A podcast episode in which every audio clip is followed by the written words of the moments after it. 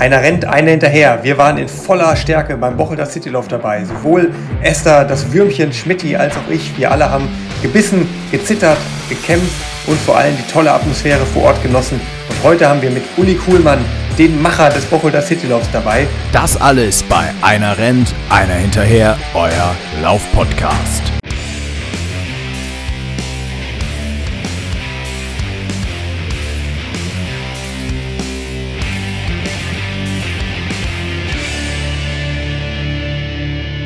Mensch, was ein Wochenende. War das ein toller Lauf in Bocholt. Ja, Hendrik, ich habe immer noch diese bombastische Stimmung im Kopf, muss ich sagen, und eine gehörige Portion Muskelkater. Also meine Waden, die brennen noch. Aber ich glaube, du hast ja wahrscheinlich keinen richtigen Muskelkater, dafür aber einen Gast mit eingepackt aus Bocholt. Ja, Schmidti, du hast recht. Also erstmal Chapeau, dass du tatsächlich am Start warst. Ne? Da haben ja einige vorher geungt, ja, der hat jetzt wieder eine Ansage hier im Podcast gemacht, aber am Ende steht er nicht da. Die hast du alle eines Besseren belehrt und ich hoffe, ich habe nicht zu viel versprochen, was die Stimmung im Bochel ähm, angeht. Äh, ich habe es ja gesagt, es lohnt sich wirklich da mal hinzukommen und sich das persönlich vor Ort anzuschauen. Und genau, du hast recht. Genau ähm, heute ist der Anlass natürlich der Woche der Citylauf gewesen, dass wir den Macher des Woche der Citylauf der letzten Jahre zu uns einladen dürfen. Heute ist unser Gast Uli Kuhlmann, der Renndirektor bis zu diesem Wochenende war. Ähm, es war tatsächlich sein Abschied und übergibt das jetzt an, äh, ne, das kannst du gleich selber erzählen, an den Stocki, der das im Wochenende weiterführt. Aber ist natürlich nochmal ein ganz interessanter Blick jetzt auch hinter die Kulissen. Hallo Uli, toll, dass du dabei bist.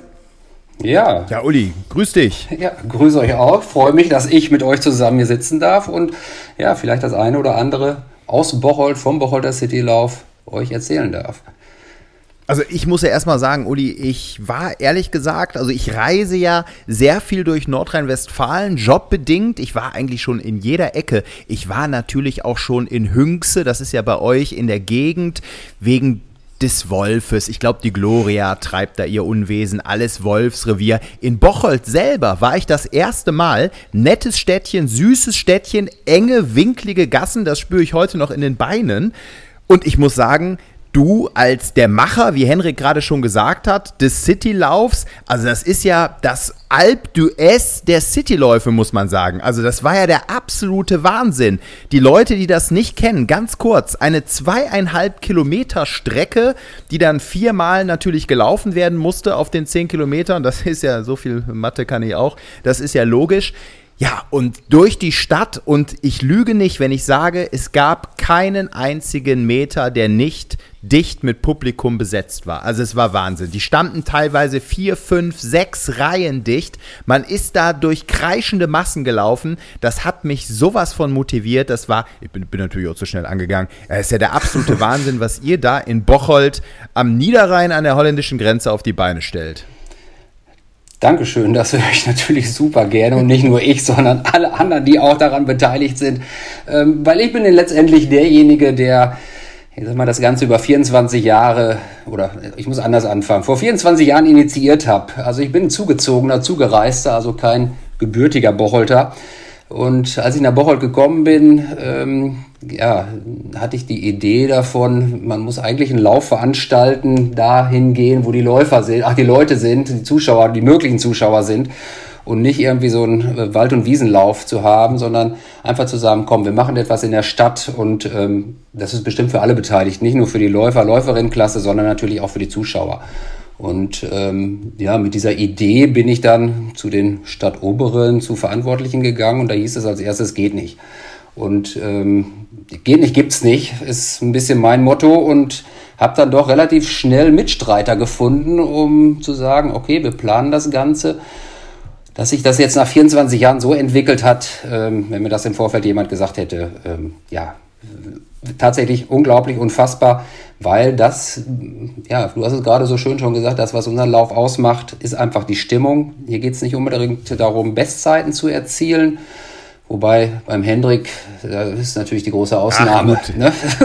Ja, den, den, den, lassen wir mal außen vor. Ja, im letzten Jahr, als er den Streckenrekord unter 30 Pulver erobert hat, das war schon sensationell klasse. Und auch in diesem Jahr die Zeiten, das ist schon wirklich toll.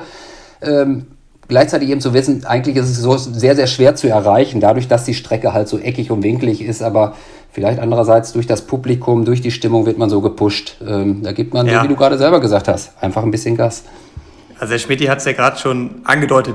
Nach Bocholt komme ich auch nicht, um Bestzeiten zu rennen, sondern ich komme dahin, weil es wirklich ein Fest ist, ein wirkliches Volksfest. Ist natürlich bei mir in dem Fall besonders cool, weil ich direkt nebenan in Rede ja meine Leichtathletik-Karriere begonnen habe. Und äh, ja, die Story habe ich ja letzte Folge auch schon mal kurz umrissen. Ich musste damals immer auf den Bus warten nach dem Training und das hat immer über eine Stunde gedauert, weil einfach ähm, das so schlecht angebunden war. Und dann hatte ich immer noch ganz viel Leerlauf nach meinem normalen Training und habe dann immer gesagt, oh, ich, ich habe Bock darauf, ich laufe jetzt nochmal eine Runde um Asi, weil es da einfach wirklich schön ist. Und das ist von Rede aus so eine ja, 10 Kilometer Runde, wenn, wenn man am, am äh, Stadion dort startet. Und der Aasee mitten in Bocholt ähm, ist immer eine tolle Anlaufstelle, da gibt es eine echt schöne Runde hin. Und so hatte ich natürlich schon immer einen echt engen Bezug zu Bocholt gehabt und war dann eben auch schon in jungen Jahren immer wieder mal beim Citylauf dabei und kannte das natürlich auch. Und es wie ich so, ich habe ganz, ganz selten in Deutschland was Vergleichbares gesehen. Und wir haben es ja in unserer letzten Folge, Folge auch schon mal angesprochen. Ich glaube, dass ein Geheimnis, warum da wirklich so viel los ist und warum das mit der Stimmung so cool ist, nicht nur die kleine Runde ist, die viermal gelaufen wird, sondern vor allem, dass ihr das Samstagabends macht in der Innenstadt, in der Fußgängerzone. Das gibt es auch nicht so oft tatsächlich. Ähm, ja, habt ihr das bewusst gemacht? Würdest du auch ähm, sagen, dass das ein Schlüssel ist, warum das wirklich so belebter ist? Weil natürlich Samstagabends die Geschäfte noch offen sind und die Leute einfach da unterwegs sind. Ja, ich hatte es ja gerade schon angedeutet, so dieses, als ich diese Idee hatte, komm, lass uns in der Stadt etwas machen, in der Stadt muss gelaufen werden, weil da sind die Leute. Also das war schon definitiv bewusst. Und ich glaube, eine Sache hat uns tatsächlich besonders in die Karten gespielt, dass wir schon relativ früh auf Schüler auf Kinderläufe gesetzt haben. Also ich habe es geschafft und halt irgendwie da tatsächlich zwei ja, inzwischen pensionierte Lehrer ähm, ansprechen können oder die ich gekannt habe, die gesagt haben, könnt ihr nicht Werbung machen, auch bei euch in der Schule, dass wir halt irgendwie die Schüler dafür gewinnen können. Und so haben wir im ersten Jahr und dann im zweiten Jahr waren es jetzt letztendlich drei Schülerläufe, die wir haben. Also das fängt halt irgendwie an bei uns samstagsabends um 17 Uhr mit einem zweieinhalb Kilometer Mädchenlauf, danach zweieinhalb Kilometer Jung und dann gibt es noch einen sogenannten fünf Kilometer Schullauf.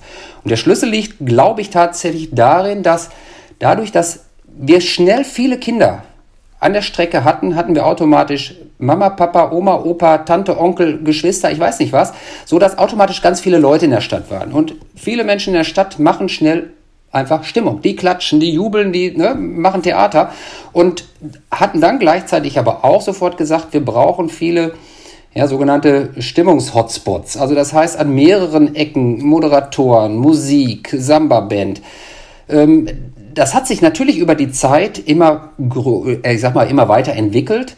Aber ich sag mal so, seit ungefähr zehn Jahren oder sowas sind wir da auf einem Level, der tatsächlich, was das angeht, sehr hoch ist. Und ähm, ja, die Leute, die einmal mitgelaufen sind, und ja, Henrik, du sagst es ja selber auch, so du kommst einfach nicht, um deine Bestzeit zu rennen, sondern einfach diese Stimmung zu genießen. Und ähm, das versuchen wir weiter beizubehalten. Und dann eben zu sagen, samstagsabends in der Stadt, das ist schon sensationell. Und für viele Bocholter ist der Citylauf einfach auch ein, ein Treffpunkt, eine Möglichkeit, am Wochenende nochmal nach Hause zu kommen, alte Freunde zu treffen und auch nach dem Lauf selber einfach in der Stadt zu bleiben und ähm, ja, sich dann beim Bier oder zwei einfach nochmal auszutauschen und ähm, das Ganze zu genießen.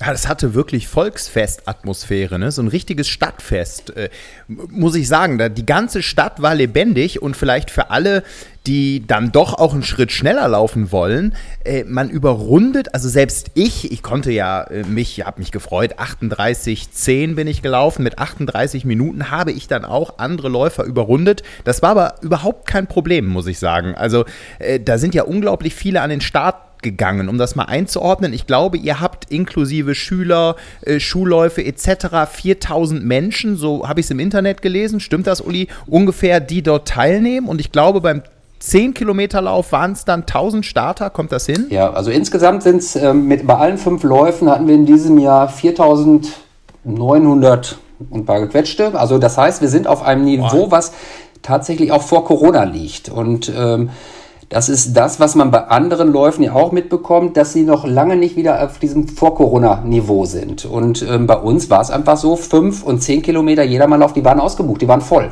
Also weil mehr Toll. schafft tatsächlich die Strecke auch nicht. Auch nachher im Zielbereich, da können wir ne, einfach nicht mehr Leute lassen. Und da war dann halt genau, immer das Limit. Ne? gute 1000 Leute pro Lauf, super. Ja, absolut, weil das habe ich mich auch gefragt äh, zu Beginn, ah, zweieinhalb Kilometer Runde, wie ist das mit dem Überrunden? Wird das nicht ein bisschen eng? Mein Papa, der meinte auch, ah, wie ist das denn? Ich habe mal geguckt, so viele Starter machen die bestimmt dann wie am Bayerkreuz in Leverkusen, dass sie so unterschiedliche äh, Läufe über 10 Kilometer bis 50 Minuten, über 50 Minuten. Nein, nein, es gibt nur ein 10 Kilometer Lauf und ich muss sagen, das war wunderbar. Also man hat seinen Weg gefunden. Ich glaube auch Henrik, äh, du kannst da natürlich natürlich viel mehr sagen. Du bist ja da im Dreierschnitt durch die Stadt gepäst. Das war alles kein Problem, oder? Das, das war gut ja, machbar. Das, das stimmt. Ähm, ich, das liegt aber auch daran, dass wir das über die Jahre immer weiter verfeinert haben in Absprache mit Uli. Ähm, ich glaube, mittlerweile sind es drei Fahrräder, ne, die du mir mitschickst, wenn es da durchgeht. Und die haben mittlerweile auch schon eine ganze Menge Erfahrung. Also es funktioniert wirklich außergewöhnlich gut. Ähm, die Leute wissen Bescheid. Ne? Also die Strecke ist immer so zweigeteilt.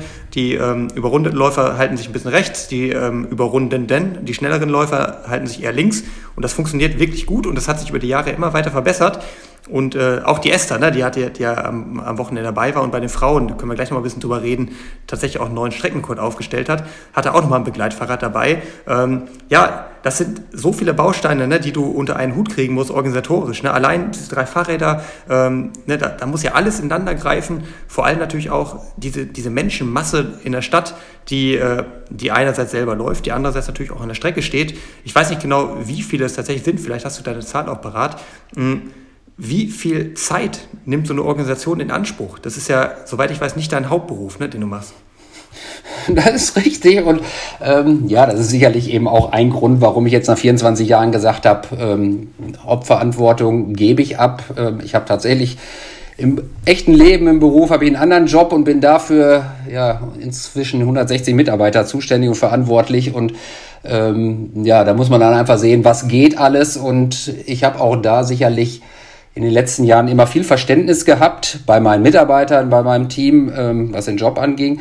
Aber an sich, die ganze Organisation, ähm, das zieht sich tatsächlich über das ganze Jahr hinweg. Und vielleicht auch das, das ist das Besondere. Wir haben das alles, oder auch ich, wir machen das alles so nebenbei. Und ähm, das Ganze, oder der Bocholder Citylauf, lebt letztendlich auch von den ganzen Helfern und den Ehrenamtlichen. Also ich kann das tatsächlich nicht oft genug sagen und auch wiederholen. Ähm, ob das jetzt muss ich aufpassen, dass ich keinen vergesse, aber ich sag mal von Pfadfinder, THW, Feuerwehr, Wassersport, ähm, Malteser und, und, und, und bitte alle, die ich jetzt vergessen habe, äh, verzeiht's mir. All diejenigen ähm, machen das ehrenamtlich und ähm, die fangen morgens, samstags morgens um 10 Uhr an und sind Mitternacht irgendwie dabei fertig und haben die letzten Gitter von der Straße geholt jeder Einzelne, glaube ich, identifiziert sich auch mit dem Lauf. Und ähm, von daher kommt auch diese Begeisterung bei den Helferorganisationen, trägt sich einfach auch mit auf die Zuschauer, auch auf die Läufer. Das ist, glaube ich, tatsächlich viel Herzblut, was bei uns rüberkommt und ankommt. Und ähm, uns geht es hier nicht darum, irgendwie viel Kohle zu verdienen, ähm, die Startgebühren, das ist alles im Rahmen. Natürlich brauchen wir auch Sponsoren. Auch die sind, ohne die ging es gar nicht, so eine Veranstaltung, aber ja, wie gesagt, noch viel wichtiger, nicht wichtiger, aber besonders wichtig sind unsere ganzen Helfer und ähm, auch diejenigen, die mich im Vorfeld unterstützen. Und in diesem Jahr war es halt eben so, dass wir, wir oder auch ich die Hauptverantwortung abgegeben habe an, ähm, du hast gerade schon gesagt, an den Stocki. Ähm, ist jemand aus dem von Sportfreunde Lowig, das ist halt eben da die Leichtathletikabteilung. Das ist ein Team mit sieben Leuten, die das einfach wirklich fantastisch gemacht haben, jetzt im Vorfeld schon, die ich versucht habe oder wo ich versucht habe, einfach eine vernünftige und gute Übergabe hinzukriegen, wo ich in diesem Jahr eben einfach auch bei der Veranstaltung noch mit dabei war, wenn Fragen waren, wo ich so im Background war. Ähm, aber auch da ist es das Orga-Team, die brennen dafür. Und das hoffe ich einfach, dass es auch so weitergegeben wird, ähm, dass es ja für Bocholt eine Veranstaltung ist, die es auch noch, weiß ich nicht, in wie vielen Jahren gibt, weil der Citylauf ist einfach die Sportveranstaltung schlechthin. Die ist erreicht jung, alt, ähm, arm, reich, alle Schichten, alle gesellschaftlichen Schichten sind vertreten und ähm, ja, ist sensationell und ich freue mich einfach darüber. Ist ist toll. An dieser Stelle auch mal großes Dankeschön und wirklich äh, ein Riesenlob an diese ganzen ehrenamtlichen Helfer. Ich glaube, da ist Bocholt nicht alleine. Das gibt ja so viele Laufveranstaltungen in Deutschland, die einfach nur so stattfinden können. Ja. Ne? Da ähm, wirklich diese Menschen, die bewegen das alles und die machen das möglich. Ähm, also da kann man nicht oft genug, das hört sich immer so an wie so eine dahergesagte Floskel, aber es ist ja letztendlich so. Also ein riesen Dankeschön, es ist nur so möglich. Ne? Das äh, ja, das, äh, Henrik, denke ich, siehst du auch als Profi absolut äh, genauso ähm, und, und, und weißt, wie das ist. Äh, und und gerade diese kleinen Veranstaltungen, so geht es mir zumindest, finde ich persönlich viel intimer als diese Großveranstaltung. Das hat einfach ein besonderes Flair, das ist was anderes und das spürt man auch. Das spürt man auf der Strecke, mhm. das spürt man als Läufer. Ich will jetzt nicht sagen, dass man dann automatisch auch die schnellere Zeit läuft, aber man hat irgendwie den schöneren Abend. Ja, absolut. Also es hat, hat natürlich beides seinen Charme. Ne? Also ich habe ja jetzt wirklich beides direkt hintereinander erlebt. Ich bin ja direkt von Boston nach Bocholt weitergereist ähm, und hatte da natürlich das riesen Mega-Event, so eins der größten der Welt mit ich, ich weiß nicht, ob die Zahl stimmt, aber es wurde vor dem Start zumindest gesagt, dass eine Million Menschen an der Strecke standen in, in Boston. Ähm, ne, also wirklich diese Megadimension mit absoluter Weltklasse und dann eben, ja, eben auch ein absolutes Stimmungsnest in Bocholt, was wirklich dann mit ganz viel Herzblut, ohne große Kommerzialisierung gemacht wird. Ähm, ja, es war wirklich toll, da diesen, diesen äh, Übergang zu haben. Und es ist wirklich immer bewundernswert, wie, wie, er das, wie er es in Bocholt hinbekommt. Vor allem finde ich bewundernswert, wie es euch gelingt, so viele Schüler an den Start zu kriegen. Das sind ja im Grunde die Talente von morgen. Und ich kenne das von vielen anderen Veranstaltungen, wo es unglaublich zäh ist, die Schüler aus der, aus der Schule rauszukriegen, an so eine Startlinie zu bringen. Und das fällt mir Bocholt halt eben immer besonders auf. Vor allem jetzt, ne, ich bin ja jetzt die Tage nach dem Bocholt Citylauf nach wie vor in Bocholt unterwegs, vor allem in den, in den Schulen, äh, aktuell gerade in Biemenhorst in der Schule, wo ich eben mit, äh, mit einigen von den Grundschülern ähm, in den Projektwochen dabei bin, wo die ähm, die Projektwochen auf den Sport ausgerichtet haben. Und es ist wirklich verblüffend, wie viele Citylauf-T-Shirts man auch bei denen dann sieht. Und das würde mich wirklich sehr interessieren. Wie gelingt es euch, so wahnsinnig stark die Schulen für das Event zu mobilisieren? Ja, auch das ist tatsächlich werde ich oft gefragt. Auch das ist ich weiß nicht warum und wieso sich das ja tatsächlich so entwickelt hat. Ich habe vorhin gesagt, wir sind mit zwei Schulen gestartet oder es waren zwei Schulen dabei, die tatsächlich so federführend gewesen sind. Und ähm, die haben sofort im ersten Jahr die eine, ich glaube beide Schulen haben irgendwie jeweils 200 Schüler oder sowas ungefähr, Schülerinnen und Schüler rekrutiert. Ich weiß gar nicht, ob es auch so ein Ansporn unter den Schulen war oder hm, wo gesagt wurde, doch, da müssen wir daran teilnehmen. Und auch da gilt wirklich ein Riesenlob allen Lehrkräften. Das ist ja alles, das machen die on top. Das ist ja nicht, was im Lehrplan irgendwo feststeht, sondern die kümmern sich tatsächlich auch um die Anmeldung. Also wir machen es so, die kriegen eine Info im Vorfeld, ähm, Citylauf findet wieder statt, ähm, da ist eine Excel-Datei, bitte mit Namen füllen, zurückschicken, ähm, pro Schüler kostet ein Obolus von 5 Euro, jeder Schüler kriegt irgendwie noch ein Lauf-T-Shirt, also gibt es einen Sponsor ähm, die örtlichen Stadtwerke, die das machen. Da bekommt also jeder Schüler halt eben auch noch ein Lauf-T-Shirt. Deshalb habt ihr es in diesem Jahr gesehen. Die meisten, also ich weiß nicht, ob ihr das im Vorfeld bei den Schullaufen mitgekriegt habt, die rannten in diesem Jahr alle in gelben T-Shirts rum. Ähm, ist auch ein sensationell tolles Bild. Aber dass die Schüler oder die Schulen sagen, okay, wir wollen dabei sein. Und letztendlich sehen die Schulen natürlich auch, was es bedeutet, diese, diese Begeisterung bei den Kindern ähm, ja, zu sehen, dass sie es schaffen, wir kommen nachher ins Ziel und jeder Schüler bekommt von uns wirklich seit dem ersten Jahr eine ausgedruckte Urkunde. Also trotz Internet heutzutage, wo man sagen könnte, ach, das können die ja alle selber machen. Nein, in Bocholt, da wird die Urkunde tatsächlich noch auf festem Papier ausgedruckt. Da steht drauf, ne, die Zeit, die Platzierung.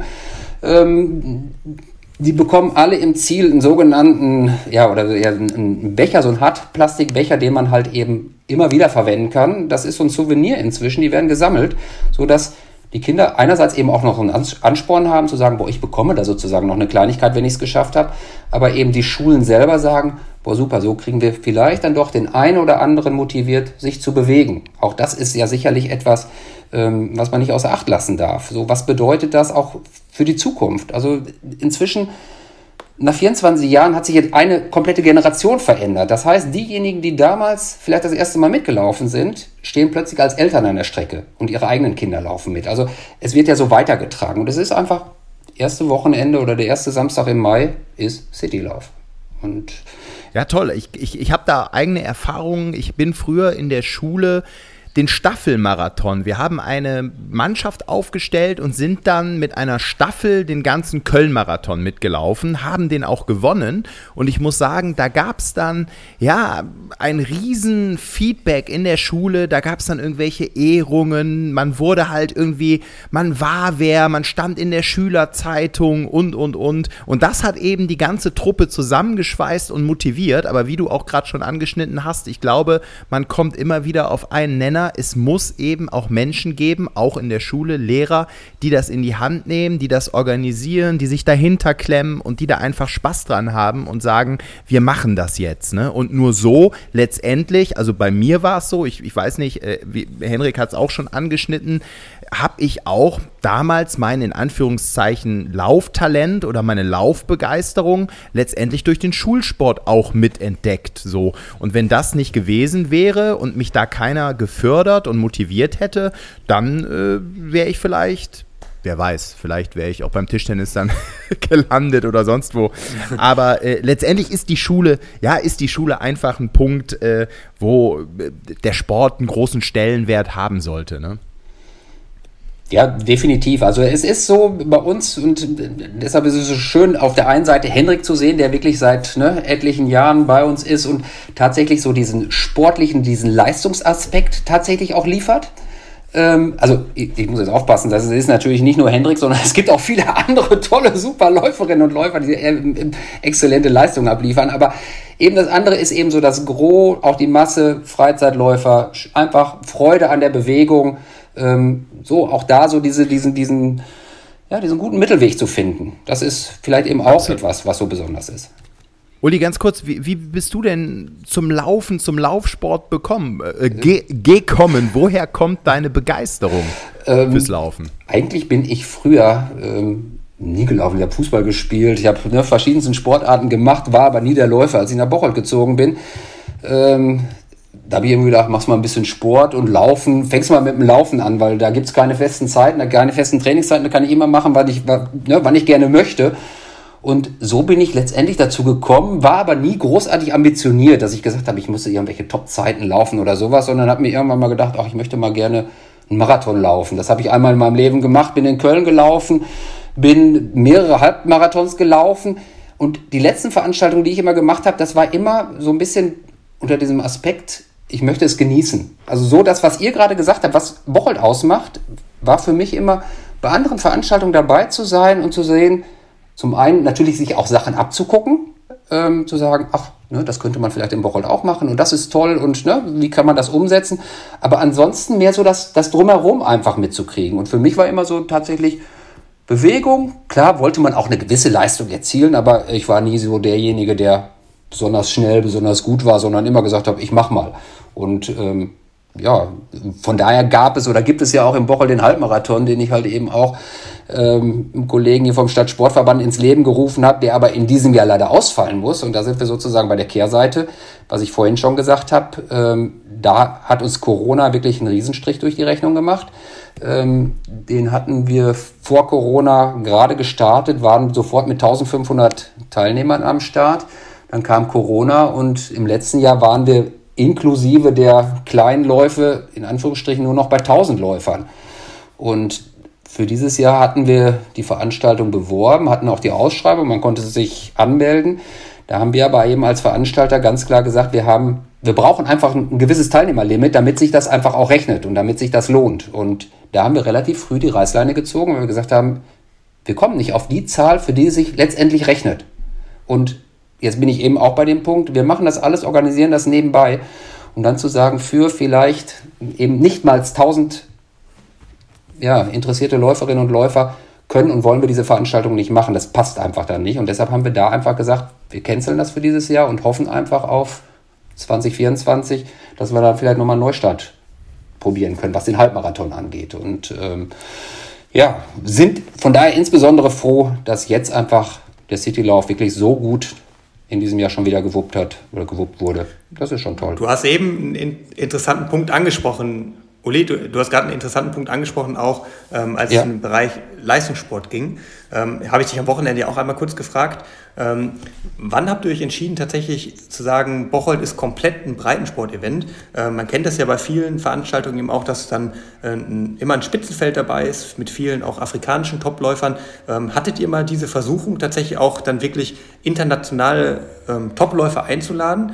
Ähm, wurdet ihr da tatsächlich auch mal angefragt oder habt ihr von vornherein gesagt, ähm, nee, das, das wollen wir in dem Fall tatsächlich nicht, sondern wir sind eine Veranstaltung, wo man wie ich hinkommt, um zu genießen und wenn dann regionale Läufer, ne, vom, gerade vom LAZ Rede, was ja der, der lokale Leichtathletikverein ist, aus dem viele Talente hervorgegangen sind, unter anderem ich ja auch meine Karriere begonnen habe, ähm, das, das, das reicht und wir wollen da tatsächlich jetzt nicht Leute einkaufen.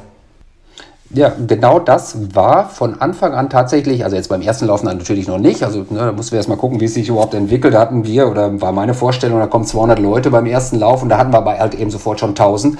Ähm, dass wir nach dem ersten Lauf tatsächlich diese Anfragen bekommen haben, ob aus afrikanischen Raum, Osteuropa, viele Manager fragten, ja, können die nicht bei uns starten und wollte die nicht einkaufen? Dann haben wir sofort gesagt, nein, das machen wir nicht, weil eben einfach die Identifikation, glauben wir, und letztendlich, ähm, ja doch, da denke ich, gibt es uns recht, zu sagen, ähm, wir müssen hier nicht einen Elitelauf haben, um halt eben diese sportlichen Superzeiten zu erringen, weil äh, Schmidt, du fragtest, oder sagtest das ja vorhin auch, ähm, gibt es sozusagen so ein, oder war ja die Frage, gibt es einen Elitelauf oder nicht? Diese Fragen haben wir uns immer wieder gestellt. Und dann haben wir aber gesagt, nee, irgendwas geht dann verloren.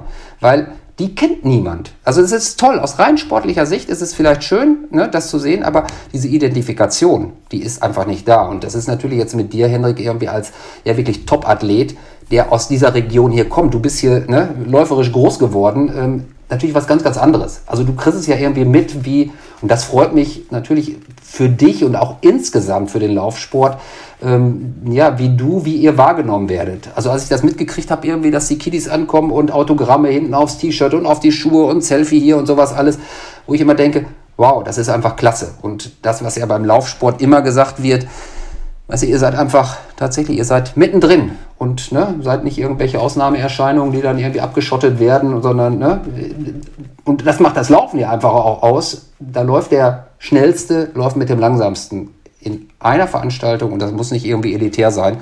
Und das ist für Bocholt eben auch sicherlich was Besonderes. Apropos mittendrin, Uli, wollen wir doch jetzt erstmal ganz schnell, also die Zeiten müssen wir jetzt mal nennen, ne? Butter bei der Fische, also Henrik, ja, wer es noch nicht äh, gehört hat, Henrik hat natürlich souverän gewonnen, den 10-Kilometer-Lauf in 30,29. Also das ist schon eine ordentliche Zeit, ne? So kurz nach Boston, da durch die Gassen gejagt. Also Henrik, äh, Chapeau, muss ich sagen. Ähm, dann für mich die absolut stärkste Leistung natürlich des Abends war Esther, Henriks Freundin. Esther Jakobitz ist tatsächlich schnellste Frau und zweitschnellster Mann geworden. Die war äh, insgesamt zweite knapp unter 34 Minuten. Ich glaube, es waren dann 33,59. Also, äh, Henrik, super stark, oder? M müssen wir einfach so sagen, ganz tolles Rennen von Esther. Ja, absolut. Ähm, Gerade, ne, wir haben es ja eben angesprochen, es ist ja schon eine relativ verwinkelte Strecke. Ähm, es geht darum, die Stimmung aufzusaugen. Ähm, man überrundet eben auch schon sehr früh. Und ja, sie war dann tatsächlich eben auch nur ja, 16 Sekunden unter ihrer persönlichen Bestleistung auf 10. Und das ist natürlich schon eine richtige Hausnummer gewesen. Ähm, sie hatte ja die Qual der Wahl gehabt. Es war am selben Wochenende auch die deutsche Meisterschaft, wo wir gleich vielleicht auch mal einen Blick hinwerfen können, in Mittweida, also relativ weit im Osten gewesen. Und ja, da stand sie vor der Wahl. Nehme ich jetzt den, den Bocholt Citylauf mit, äh, wo es halt wie ich richtig Spaß macht, wo die Stimmung einfach genial ist, oder fahre ich natürlich nach, zur deutschen Meisterschaft, wo ähm, ja, die, die Stimmung leider, ne, in Deutschland ist es leider so, dass bei deutschen Meisterschaften ähm, 10.000 Meter nicht immer besonders viel los ist. Ähm, voraussichtlich nicht so gut ist, was natürlich aber dann der sportlich hochwertigere Wettkampf ist, ne, wo es dann wirklich um Medaillen geht äh, und anderes. Und den Ausschlag gegeben hat dann tatsächlich einfach ähm, ja, die Freude, einfach jetzt auf der Straße angekommen zu sein. Ne. Sie hat ja da ein tolles Debüt gemacht äh, beim, äh, beim Berlin Halbmarathon. Ne? Gut, Köln muss man jetzt nicht mitzählen, der Halbmarathon. Das war wirklich mal so ein Schuss ins Blaue hinein. Also der erste richtig vorbereitete Halbmarathon. Und ja, freut sich einfach über diesen Straßenlauf und ich glaube, also auch nachher hat sie gesagt, boah, das war schon geil, ich habe es nicht bereut, äh, nach Bochum gekommen zu sein und ja, einfach mal diesen, diesen Spirit mitzunehmen. Und das ist schon cool, ähm, ne, das kannst du dir auf jeden Fall auf die Fahnen schreiben, Uli. Ähm, da hast du die deutschen Meisterschaften, 10.000 Meter mit, mit deinem, äh, mit deinem Bochumer Citylauf auf jeden Fall ausgestochen und äh, ja, war, war auf jeden Fall eine sehr, sehr starke Leistung und ich freue mich auf jeden Fall jetzt auch bald Esther dann doch nochmal auch auf der Bahn zu sehen. 5000 Meter stehen da jetzt bei ihr an. Ähm, ihr könnt da aktuell tatsächlich auch in den Larasch-Podcast mal reinhören. Da ist sie zu Gast gewesen. Ähm, auch sehr interessant. Da kriegt man auch mal ein paar ausführlichere Insights. Bei uns war sie auch schon öfter zu Gast, aber da geht es tatsächlich dann auch mal eine ganze Folge nur um sie. Ähm, hört euch das gerne mal an, ist gerade auch frisch erschienen. Und ja, äh, auf jeden Fall stehen da ja bei ihr noch eine ganze Menge große Dinge an. Aber auch bei dir, Schmidti. Ähm, ich, ne? Also ja, ich habe es gesehen, also, als du ins Ziel kamst, ich, als du ins Ziel kamst, hast du richtig gebissen und du hast den Zielsport gewonnen. Ich weiß nicht, ob du, ob du beweisen wolltest, dass man auch mit, auch mit 40 nochmal richtig sprinten kann. Ne? An dieser Stelle herzlichen Glückwunsch nochmal, auch offiziell hier im Podcast.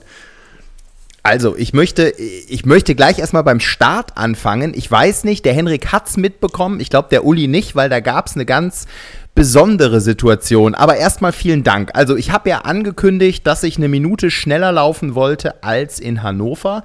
Da waren es 39. Das habe ich fast geschafft. Ich bin 38,10 gelaufen. Ich muss ganz ehrlich gestehen, ich habe ja ja, ein paar Tage vorher, am Mittwoch, da habe ich eine starke Einheit auf der Bahn gemacht. Zum ersten Mal wieder 6 mal 1000 auf der Bahn. Ich habe es ganz stolz gepostet bei Instagram mit 200 Meter Trabpause und das lief wirklich wie geschmiert. Das war richtig gut. Da hatte ich einen Pfund drauf, habe mich super gefühlt, alles tippitoppi und muss gestehen, ich habe mir ein bisschen mehr erhofft. Also im Sinne von 37, 30 dachte ich, Mensch, die traust du dir eigentlich zu. Aber naja, die Tagesform, äh, ich will jetzt nicht sagen, winkt wackelige Strecke überrundet, weil der Uli hat es eben schon gesagt, die Zuschauer machen das wieder wett. Also ähm, alles gut. Ich kann da sehr gut mit leben. 38,10 und jetzt, äh, wenn das jetzt von Monat zu Monat weiter weitergeht, immer eine Minute schneller, dann, äh, Henrik, hast du nächstes Jahr in Bocholt ein Problem mit mir.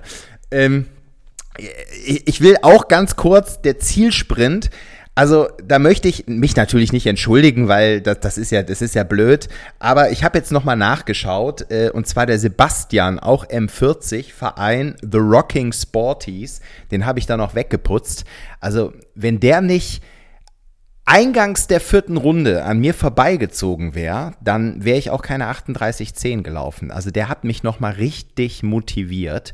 Äh, ich habe gebissen wie wie bescheuert, ne? Man sagt immer so Stimmung aufsaugen und und und. Das ist schön dahergeredet. Also ich habe mich sowas von gequält. Also ich habe die Stimmung am Rande irgendwie mitbekommen. Ich habe halt geguckt, dass ich meine meine Schochen nach vorne schmeiße. Aber das ging ja ganz verrückt los. Es war so, dass Henrik mir noch irgendwie eine Startnummer besorgen konnte. Äh, da war ich natürlich sehr glücklich, dass ich erstmal überhaupt teilnehmen konnte. So und dann bin ich mit meiner Freundin Uli, viel, vielen Dank. Das ist mir, Uli, erstmal, also vielen Dank dafür. So, und dann habe ich mich gefreut. Ich war schon verärgert, ihr kennt das. Vielleicht ist es auch Motivation oder äh, falscher, falscher Ehrgeiz oder äh, wie soll ich sagen, Aufregung, Nervosität. Ich bin am Samstagmorgen wach geworden und ja, der eine oder andere, der kennt das bestimmt am Wettkampftag da ist dann irgendwie morgens, zumindest geht es mir so, ich weiß nicht, ob es die Nervosität ist, man denkt, oh Gott, äh, ich fühle mich platti, woher kommt das, warum hänge ich jetzt in den Seilen, ich will doch gleich richtig Wettkampf laufen. Ja, dann habe ich so ein bisschen rumgehangen, hier Krönung geguckt, Charles mit dem Zepter und äh, ja, habe mir da so ein bisschen das, das, den ganzen Singsang da reingezogen und dachte, wann kommt denn jetzt meine Form? Naja, habe ein Käffchen getrunken, irgendwann haben wir uns aufgemacht, meine Freundin und ich, in Richtung Bocholt zum Niederrhein. Henrik und Esther waren schon da und haben schon, ja, dankenswerterweise meine Startnummer abgeholt und Esther schickte mir dann so einen so Link, so einen WhatsApp-Link mit dem Standort. Ja, und dann haben wir uns getroffen und dann hatte ich noch äh, lange Sachen an und habe dann meine Freundin sozusagen abgeladen bei Esthers Mama mit meinem Rucksack, mit kurzer Hose, Startnummer, alles bei ihr gelassen, alles bei meiner Freundin Katharina gelassen und bin dann mit Esther einlaufen gegangen. Das war schon der erste Fehler, ähm, weil mein Puls relativ schnell bei 156 war, also eher bei so einem Tempo-Dauerlaufniveau, würde ich mal fast sagen. Aber gut, da willst du ja dann nicht nachlassen. Läufst du mit Esther, äh, äh, erzählst du so ein bisschen hecheln. Oh, und wie geht's? Was? Äh, äh, äh, ja, ja.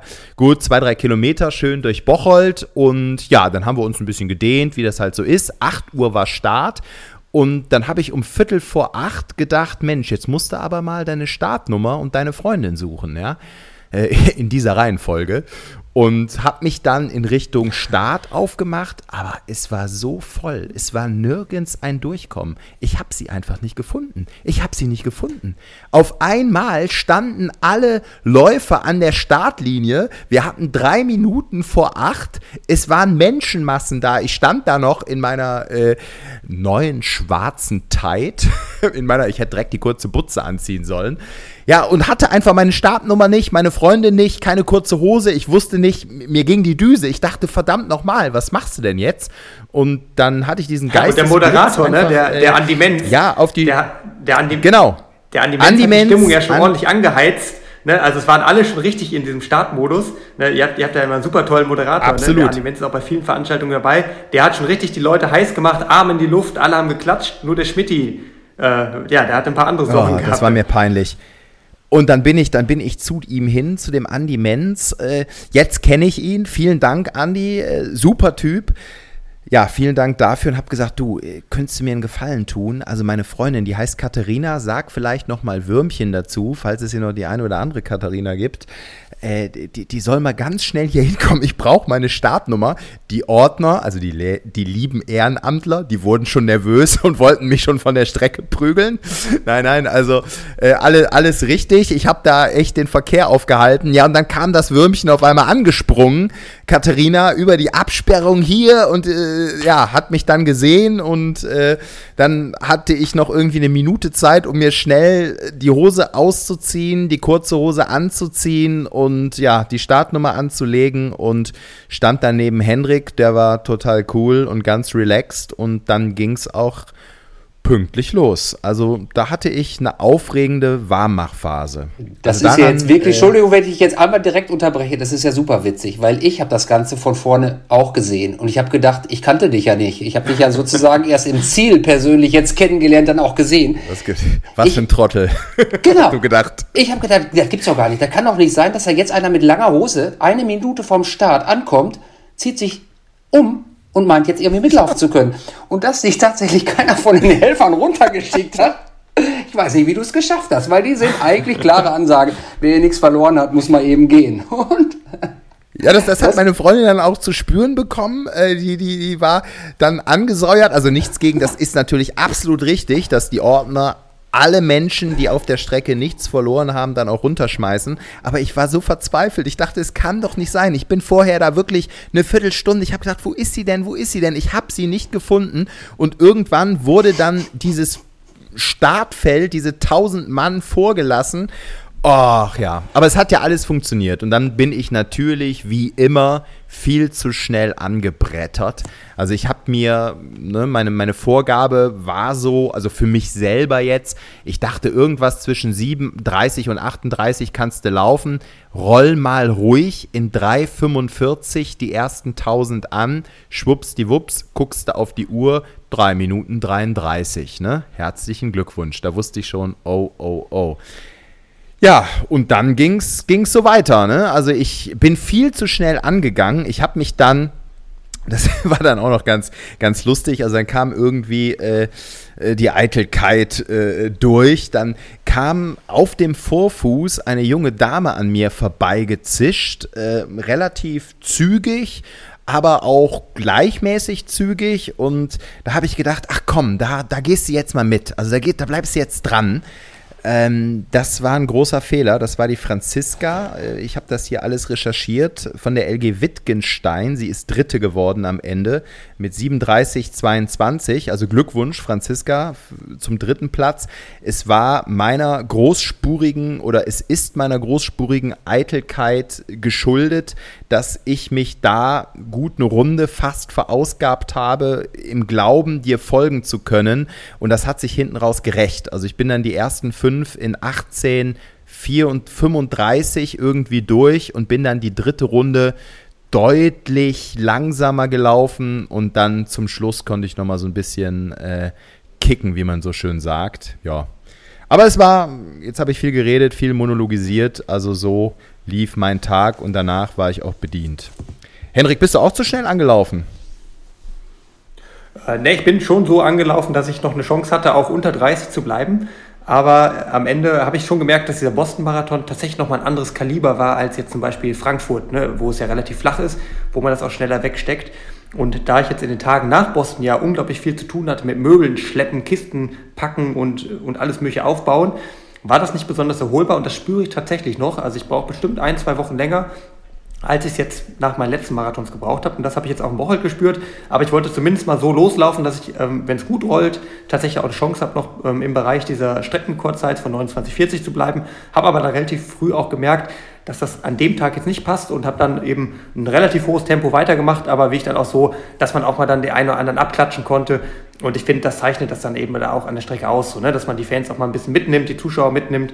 Ähm, Gerade hier auf dieser ähm, ja, Passage, wo viele Kneipen sind, da gibt es ja einen so einen, einen, so einen äh, Abschnitt auf der Strecke, so 200 Meter lang, wo die Leute wirklich dann sechs, sieben Reihe stehen, ähm, alle auch schon das ein oder andere Radler oder, oder Bierchen äh, intus haben und dementsprechend euphorisch auch sind. Und wenn man da äh, an der richtigen Stelle mal die Arme hebt oder ähm, sagt, ich kann euch nicht hören und äh, ein, eine Geste mit den Ohren macht, dann wird es noch mal lauter, auch wenn man gar nicht denkt, dass das noch möglich ist. Und das habe ich dann tatsächlich das eine oder andere Mal auch auf der Runde gemacht und das macht halt Spaß. So, ne? Und das hat man wirklich nicht so oft die Möglichkeit. Ganz viele meiner Wettkämpfe sind ja dann auch wie ich, ähm, ich will sagen, bitter ernst, aber da geht es dann wirklich auch um, um jede Sekunde, um, um Zeiten. Und äh, ja, das ist wirklich auch mein Luxus, dass man das in Woche halt einfach mal so machen kann. Ne? Dass man da einfach so eine, so eine 10 Kilometer ähm, ja, Rennstrecke total auskostet und es genießt. Und ja, das, das habe ich in dem Fall dann ich auch machen können. Und äh, ja, ich weiß nicht, Uli, ist das für dich das Highlight auf der Strecke, diese, diese Passage, oder ähm, hast du einen Hotspot, wo du sagen würdest, ähm, da haben wir richtig viel Energie reingesteckt, dass das da so laut ist? Ähm, also ich glaube, in angesprochene Kneipenstraße, also die Ravadi-Straße, da musste man selber gar nicht so viel Energie reinstecken, weil die ist eigentlich, da ist immer was los. Also das heißt, ähm, das ist so ein Selbstläufer. Natürlich haben wir da auch Beschallung, Moderator, irgendwie sowas, sondern wir haben halt einfach noch an anderen Punkten eben eine Samba-Band. In diesem Jahr hatten wir halt irgendwie, die nennen sich Trash-Trump-Gruppe. Das sind Kinder, die halt ne, auf, ich weiß nicht, ob ihr es überhaupt gesehen habt, weil ihr so schnell gerannt seid, die haben auf so blauen Eimern getrommelt. Ähm, also einfach nochmal so noch einen zusätzlichen Hotspot dazu gewonnen. Ähm, aber zu sagen, das ist der, wo wir am meisten für getan haben, eigentlich nicht, sondern wir gucken tatsächlich, wir haben immer geguckt, wie kann man das Ganze über die Strecke verteilen, dass überall etwas ist und letztendlich gibt es, glaube ich, inzwischen noch eine Straße, wo dann einige sagen, boah, super, da mach auch besser nichts hin, weil da kann ich einfach mal gehen. Da muss ich nicht so rennen, sondern kann ein bisschen mir die Ruhe antun.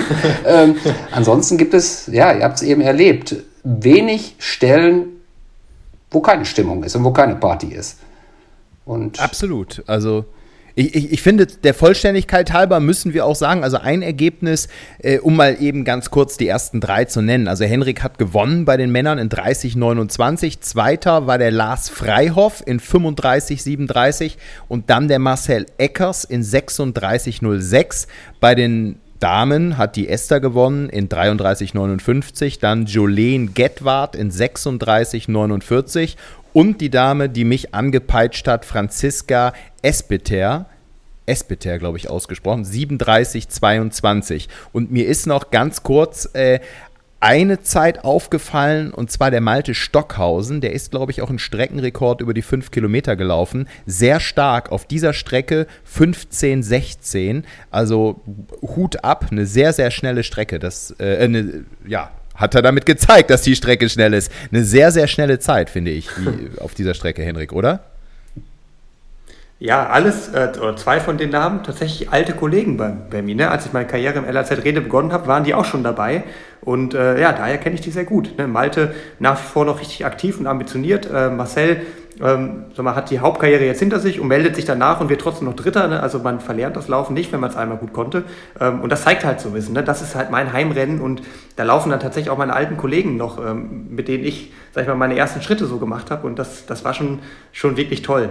Ähm, Uli, mich würde eine Sache interessieren. Ähm, es ist ja auch über Bocholt hinaus einiges los gewesen an diesem Wochenende und in den letzten Tagen. Und unter anderem ist ein gewisser Mark Zuckerberg fünf Kilometer gelaufen in, äh, an der Stanford University. In Amerika gab es ein, so ein, äh, ein Rennen und da hat er sich tatsächlich hingestellt, ne, der, der, einer der einflussreichsten Menschen der Welt, CEO von, von Meta, von Facebook.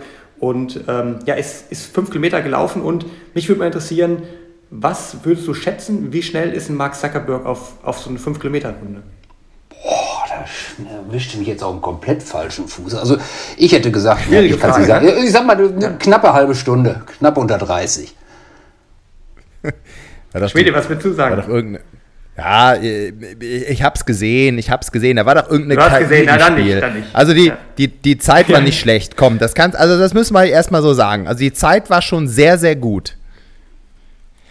Ja, also es war wirklich verblüffend. Ne? Also ich glaube, wenn Mensch viel zu tun hat, dann ist es sicherlich er. Ähm, und er hat die 20-Minuten-Marke geknackt. Ach. 1934 ist, ist, er gerannt. Und äh, ja, würde schon sagen, dass das auch bei 885 Startern, 11. Platz, ähm, aber auch absolut gesehen, wie ich eine echt starke Zeit ist, was ich jetzt gar nicht gedacht hätte, dass dann wirklich ein Mensch, der wahrscheinlich sich wünschen würde, dass der Tag 30 oder 40 Stunden hat, ähm, ja dann einfach noch die Zeit findet, auch in so einer Form zu sein. Er hat sogar gesagt, er ist ein bisschen außer Shape, er hat äh, gar nicht mehr so viel trainiert in letzter Zeit oder konnte gar nicht mehr so richtig laufen, aber hat einfach das Grundniveau, eine 1934 zu laufen. Also da bin ich auf jeden Fall drüber gestolpert und fand ich ähm, wirklich beeindruckend. Also er hört uns wahrscheinlich zu. An dieser Stelle, Marc, äh, congratulation. Also von Uli, von Uli und mir, ähm, ja, sehr stark. Ich glaube nicht, dass du so viel zu tun hast, wenn du in der Lage bist, also diese Zeit zu laufen. Wahrscheinlich hat er einfach viel trainiert. Man weiß es nicht. Vielleicht hat er auch in seinem Büro oder in seinen Büros, wo er sich so aufhält, das ein oder andere Laufband stehen. Also äh, definitiv eine starke Zeit. Das müssen wir so stehen lassen, Uli, oder? Ja, auf jeden Fall. Ja. Richtig. Du, ich, ich, Uli, du, du verfolgst ja auch so ein bisschen die Laufszene. Es gibt noch das ein oder andere Thema, was wir heute auf dem Zettel haben. Einmal nochmal zurück zum Spitzensport. Ein Kumpel, ein Kollege von Henrik, der ist, ja, am selben Tag deutscher Meister geworden. Am vergangenen Samstag, während wir in der Innenstadt unterwegs waren, ist der im Osten über die Bahn geprescht in 28.03. Äh, Henrik, was sagst du? Dein alter Vereinskollege Nils Vogt, deutscher Meister geworden über die 10.000 Meter. Ähm, ja, starke Zeit. Ich glaube, also für mich, äh, ich denke mal für Uli auch, ich glaube, er selber, so habe ich im Interview gelesen, war nicht wirklich zufrieden. Äh, da bin ich mir gar nicht so sicher. Also er hat ja wieder ganz souverän abgeliefert, ne? das muss man mal sagen. So souverän wieder deutscher Meister geworden. Das ist ja nicht der erste Titel, den er jetzt eingesammelt hat. Er gewinnt ja im Grunde immer, wenn er am Start ist, was deutsche Meisterschaften angeht. Und da waren ja auch jetzt nicht irgendwer am Start. Also ne, Philmon Abraham, ähm, ja, einer der Top-Marathonläufer, ähm, ganz nah schon an der Olympianorm gewesen. Philmon Tekle Berhan, ne, 28, 25 gelaufen. Ähm, auch jemand, der wirklich auf 5.000 und 10.000 Meter zur absoluten Elite in Deutschland gehört. Und die, die musst du halt erstmal auch loswerden, wenn die an dir dran kleben. Und ähm, es war, glaube ich, soweit ich verstanden habe, das Ziel, schon deutlich unter 28 Minuten zu bleiben, weil es natürlich als deutscher Meister eine ganze Menge Bonuspunkte gibt für das World Ranking. Und wenn man die sammelt, dann hat man natürlich bessere Chancen auch, ähm, sich für Olympia oder, oder auch Weltmeisterschaften zu qualifizieren. Und das Ziel hat er schon gehabt, da hat er aber dann gemerkt, äh, in, in diese Bereiche, wo er hin wollte, 27,30, 27,40, wo er ja auch schon vor einigen Wochen ähm, auch schon reingelaufen ist, ne? also es ist jetzt kein Ziel, was irgendwie utopisch ist, da hat es an dem Tag nicht gereicht, aber wert erstmal mit einem 28 glatt deutscher Meister, ähm, distanziert die Konkurrenz auf den letzten Kilometern nochmal ähm, um, um, um 10 Sekunden da, das war schon wirklich auch wieder eine Top-Leistung. Und gerade auch, weil er in den, äh, in den Wochen davor ja auch in Amerika jetzt einmal einen Rückschlag hatte, ne, eine 5000, die nicht so gut gelaufen ist. Und der investiert ja wirklich auch eine ganze Menge, jetzt. Viele, viele Wochen ähm, in North Carolina bei dem Puma-Team dabei, ne, wo jetzt auch die Konstanze Klosterhalfen unterwegs ist. Und äh, ist wirklich sehr, sehr spannend, weil er hat natürlich jetzt auch schon im Interview und ne, ich kenne ihn ja auch sehr, persönlich sehr, sehr gut, äh, schon auch mal fallen gelassen, dass das Marathondebüt sicherlich nicht mehr so lange auf sich warten lässt. Und das ist natürlich so ein absolut spannender Kandidat, ähm, direkt auf Anhieb in den Bereich der Olympianorm zu rennen. Also das traue ich ihm mit dieser Unterdistanz auf jeden Fall zu und das wird sehr, sehr spannend zu sein, zu beobachten, ähm, ob das tatsächlich dieses Jahr noch passiert. Ja, ich habe schon, äh, ne, ich kenne ja auch einige Leute, ähm, ich habe da schon einen Tipp, wo er starten könnte. Aber ähm, ja, ob, ob, es passiert, das wissen wir noch nicht. Aber den solltet ihr auf jeden Fall, ne, alle, die den Podcast hören, auf jeden Fall im Blick behalten und nicht nur als 10.000 Meter Läufer abstempeln, sondern da arbeitet auch im Hintergrund einiges in Richtung Marathon. Und das ist natürlich nochmal ein ganz spannender Kandidat, der jetzt völlig aus dem Nichts für einige kommen wird. Also im Interview habe ich gelesen, dass es Berlin nicht sein wird, sondern später im Jahr liebäugelt er mit einer Marathonpremiere. Sind wir auf jeden Fall gespannt. Ich habe aber noch ein Ereignis, was eventuell auch der Uli verfolgt oder zumindest ja. mal davon hab, gehört hat. Das finde ich, ich beeindruckend. Und zwar, ja, ist das eine Kannst Dame, die jetzt ne, gerade Deutschland umrundet. Also sie läuft die deutsche ja. Grenze ab. Also das ist ein ja, Wahnsinnserlebnis. Äh, und das sind vor allem richtig, richtig viele Kilometer. Ich glaube, sie läuft da 120 Marathons hintereinander. Joyce Hübner, hast du davon gehört, Uli? Ich, nein, habe ich tatsächlich nicht von gehört. Bisher noch nicht. Das, Aber du wirst mir äh, jetzt davon erzählen. Und ja, uns. Das, das, äh, ich, ich habe das, hab das auch äh, durch, durch Zufall bei den Kollegen im Bestzeit-Podcast, das kann man sagen, das ist auch ein toller Lauf-Podcast, da war sie zu Gast, da bin ich so ein bisschen hellhörig geworden, habe dann auch etwas recherchiert, weil ich natürlich als Reporter auch daran interessiert bin, immer wieder schöne, nette Beiträge zu machen und tolle Themen zu finden und dachte mir, Mensch, dann läuft die bestimmt auch mal durch Nordrhein-Westfalen selbstverständlich. Und vielleicht wäre das was für einen schönen Sat1-Beitrag. Ähm, also an dieser Stelle Joyce Hübner, so heißt die Dame, die ist jetzt gerade unterwegs. Sie ist, glaube ich, gestartet vor zehn Tagen oder so. Es müsste morgen, wenn wir erscheinen, ihr neunter Lauf, ihre neunte Etappe sein. Dementsprechend auch der neunte Marathon morgen. Und zwar hat sie im Osten angefangen. Ich glaube, sie kommt aus Berlin und äh, hat dann auch Frankfurt oder glaube ich da in der Ecke als Startpunkt genommen und will dann jetzt wirklich ja die Landkarte ablaufen sozusagen die deutsche Grenze also vom Osten runter in den Süden und dann äh, links unten also ich habe es gerade bildlich vor mir hinten hoch. Morgen ist sie wohl in der sächsischen Schweiz da irgendwie unterwegs. Ebersbach Richtung Sebnitz ist, glaube ich, die Etappe morgen. Also Joyce, und ich habe das gesehen, du hast uns mal verlinkt, du hörst unseren Podcast. Erstmal liebe Grüße. Du wirst wahrscheinlich den Podcast hören, weil du sehr viel Zeit hast. Und ich glaube, Henrik und äh, die Joyce, ihr kennt euch, oder? Ihr habt euch in Barcelona mal getroffen, sagtest du, Henrik.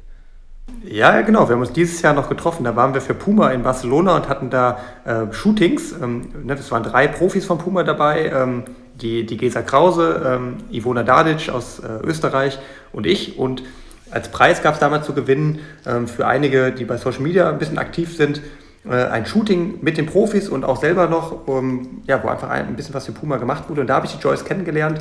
Ähm, ja, super sympathisch und ja, ich denke mal, die werden wir auch mal einladen hier. Ähm, weil das wirklich ein beeindruckendes Projekt ist. 120, das muss sich mal vorstellen, ähm, ist schon wirklich eine, eine faszinierende Zahl und ja, allergrößten Respekt. Ähm, überhaupt das zu versuchen, ist ja schon Wahnsinn. Also jeder, der ihr folgen will, ich habe das jetzt immer am Rande getan. Sie postet da sehr viel auf Instagram. Ich glaube, auf TikTok ist sie auch unterwegs, nimmt die Leute mit. Viele Läufer, man erinnert sich dann tatsächlich da an Forrest Gump, äh, viele Läufer folgen ihr auch, laufen mit ihr gemeinsam einige Teilabschnitte oder auch den ganzen Marathon. Ja, und sie ist da jetzt wirklich Monate unterwegs. Ich glaube, in 140 Tagen will sie es schaffen und läuft dann, ich glaube, länger wird wird sie nicht freigestellt, so habe ich das verstanden, äh, und läuft dann in diesen 140 Tagen äh, 120 Marathons. Äh, das ist schon beachtlich. Und Joyce, ich werde dir noch eine offizielle Anfrage stellen, aber ich habe das schon äh, so ein bisschen recherchiert. Ich glaube, du kommst irgendwann in die Region Aachen. Das ist natürlich Nordrhein-Westfalen.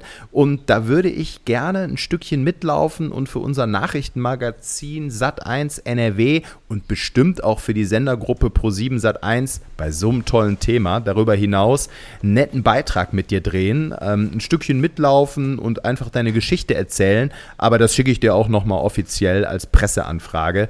Aber an alle Zuhörer, die das ähm, interessiert, sie hat eine Seite, eine Website, Joyce-Hübner. Da kann man wunderbar verfolgen, wo sie sich gerade aufhält. Man kann Teilstücke mitlaufen. Also ich finde eine ganz wunderbare Sache. Hat mich eh überrascht, dass es sowas, es gibt ja irgendwie alles schon an Rekorden und, und, und, aber diese Grenze ist noch niemand abgelaufen. Da ist Joyce jetzt die erste. Also Joyce, durchhalten. Ich glaube, da sind morgen auch ja, wieder Wahnsinn.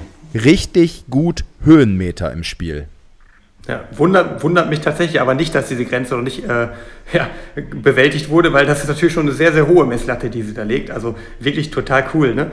Ähm, Uli, wir haben bei uns im Podcast eine Tradition, dass unsere Gäste, die wir einladen, die Möglichkeit haben, ein Lieblingslied Ihrer Wahl beizusteuern. Wir haben ja bei unserem Podcast, ich gebe dir ein bisschen Zeit zu nachdenken jetzt, ähm, oh. ne, was, was, was du uns äh, schenken möchtest, welchen Song. Ähm, wir haben bei uns im Podcast ja äh, eine Playlist, die, die uns so ein bisschen begleitet, ne, wo wir immer wieder mal Lieder reinpacken, wo unsere Gäste immer wieder Lieder reinpacken.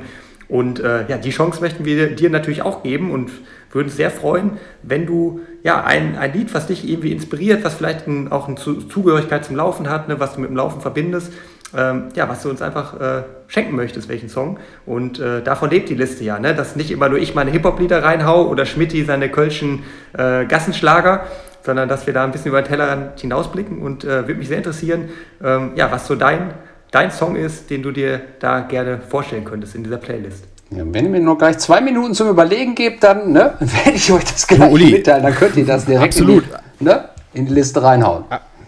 Überleg noch zwei Minuten. Ich habe sowieso eine Frage an Henrik. Also, und zwar, ja, wie sieht das jetzt mit meiner Trainingssteuerung aus, Henrik? Äh, ich bin jetzt am Samstag 10 Kilometer gelaufen und ich habe natürlich das nächste Ziel schon wieder vor Augen. Ich bin motiviert, ich will weitermachen. Ich habe es schon angedeutet, 5 Kilometer am 17. Mai, das ist der Obi-Nachtlauf in Köln.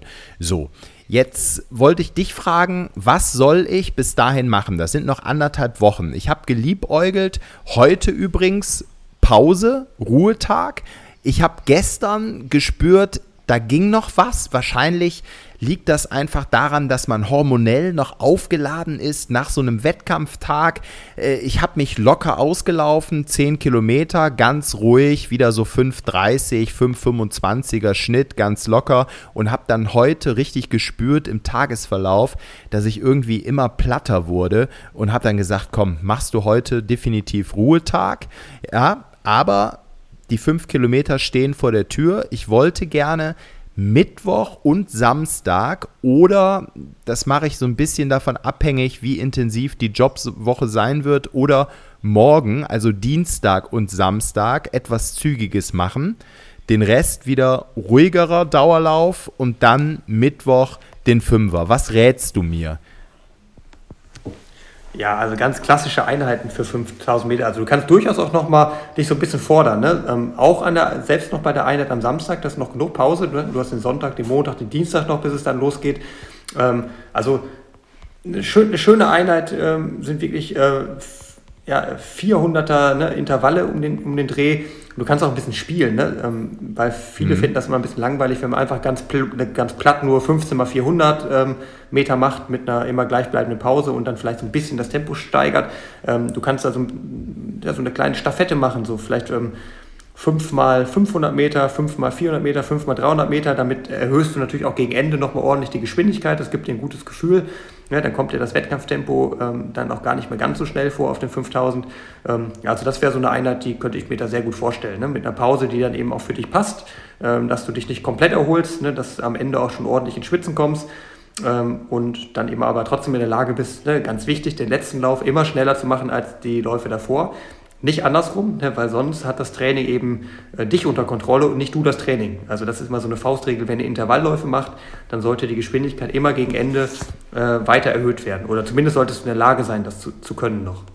Würdest du mir raten, diese Einheit am Samstag zu machen und eventuell Mittwoch, also das, das wäre auch meine Frage, ist jetzt der Mittwoch zu nah dran an dem letzten Zehner-Wettkampf? Weil ich merke, das braucht ja schon so ein bisschen, um zu verdauen, so ein 10-Kilometer-Wettkampf. Das ist schon anstrengend. Also bringt es was jetzt, den Mittwoch danach oder sogar morgen schon wieder Tempo zu machen oder soll ich lieber da einen lockeren Dauerlauf machen? Also so, sofern du dich jetzt nicht komplett abgeschossen hast und einfach merkst, bei dir geht gar nichts mehr, dann ist der Mittwoch auf jeden Fall gar kein Problem und auch Dienstag ist okay, ne? weil du hast den Sonntag, den Montag dann schon als Pause nach dem Citylauf gehabt. Ähm, wenn du richtig hart, du bist ja richtig hart gelaufen, da kann man durchaus auch sagen, drei Tage sollte man sehr ruhig machen ähm, und den Mittwoch machen. Also das würde ich dir, wenn ich jetzt dein Coach wäre, tatsächlich raten.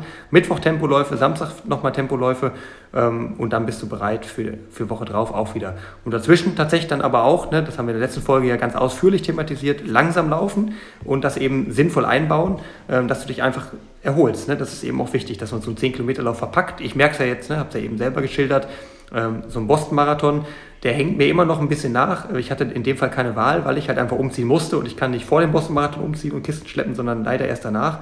Aber da sieht man halt, wie wichtig das ist, wie ich auch so ein Rennen verarbeitet zu haben. Ne? Und deswegen ähm, ganz klarer Tipp, Mittwoch, Samstag, da bist du gut unterwegs und auch bereit, dann äh, beim Obi-Nachtlauf gut abzuliefern. Super, dann würde ich vielleicht Mittwoch, wenn es läuft, 5000er äh, machen. Nicht zu schnell einfach in mich reinhorchen und, und gucken, wie es rollt. Und am Samstag dann eventuell dieses kürzere Programm 5x400, 5x3, 5x200. Ja, gut. Und dann nehme ich ja, mir oder, vor. Ja, genau. Ja.